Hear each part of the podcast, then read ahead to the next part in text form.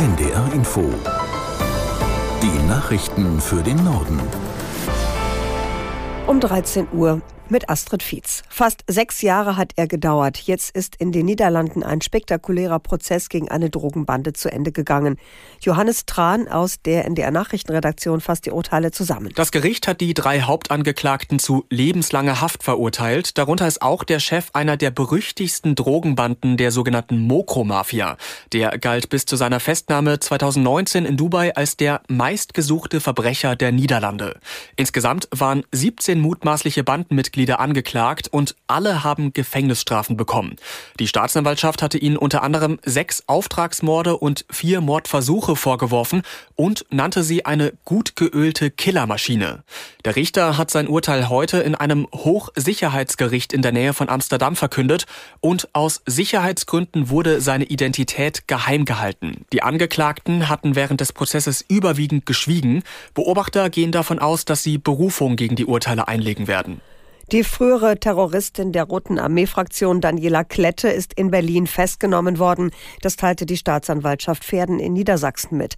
Die Ermittler hatten jahrzehntelang nach Klette und zwei weitere Mitglieder der Roten Armee-Fraktion gefahndet.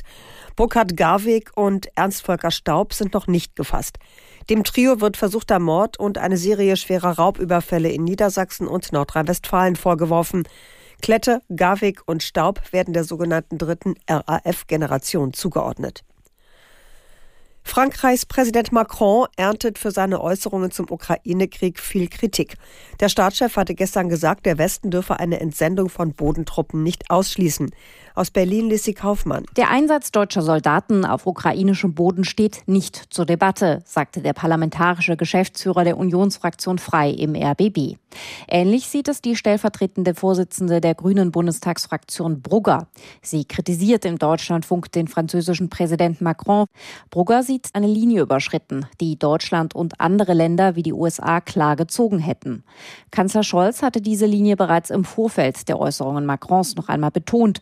Es sei ganz klar, dass es keine deutschen Soldaten auf ukrainischem Grund geben werde. US-Präsident Biden hofft, dass es nächsten Montag eine Waffenruhe zwischen Israel und der Hamas geben wird. Ein so frühes Datum hat viele überrascht. Jetzt steht die Frage im Raum, hat sich Biden schlicht um eine Woche vertan?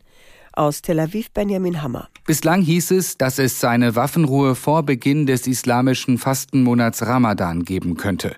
Der beginnt etwa eine Woche nach dem von Joe Biden genannten Datum.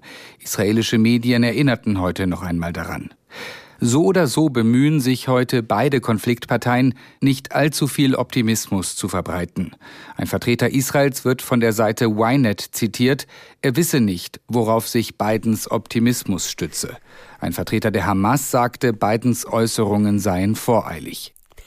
Der Attentäter von Halle ist ein weiteres Mal verurteilt worden, dieses Mal zu sieben Jahren Haft. Das hat das Landgericht Stendal entschieden. Der Angeklagte hatte Ende 2022 versucht, mit einer selbstgebauten Waffe aus einem Gefängnis in Sachsen-Anhalt auszubrechen. Dabei nahm er zwei Vollzugsbeamte als Geiseln. Der 32-Jährige verbüßt wegen des Anschlags auf die Synagoge in Halle bereits eine lebenslange Haftstrafe mit anschließender Sicherungsverwahrung.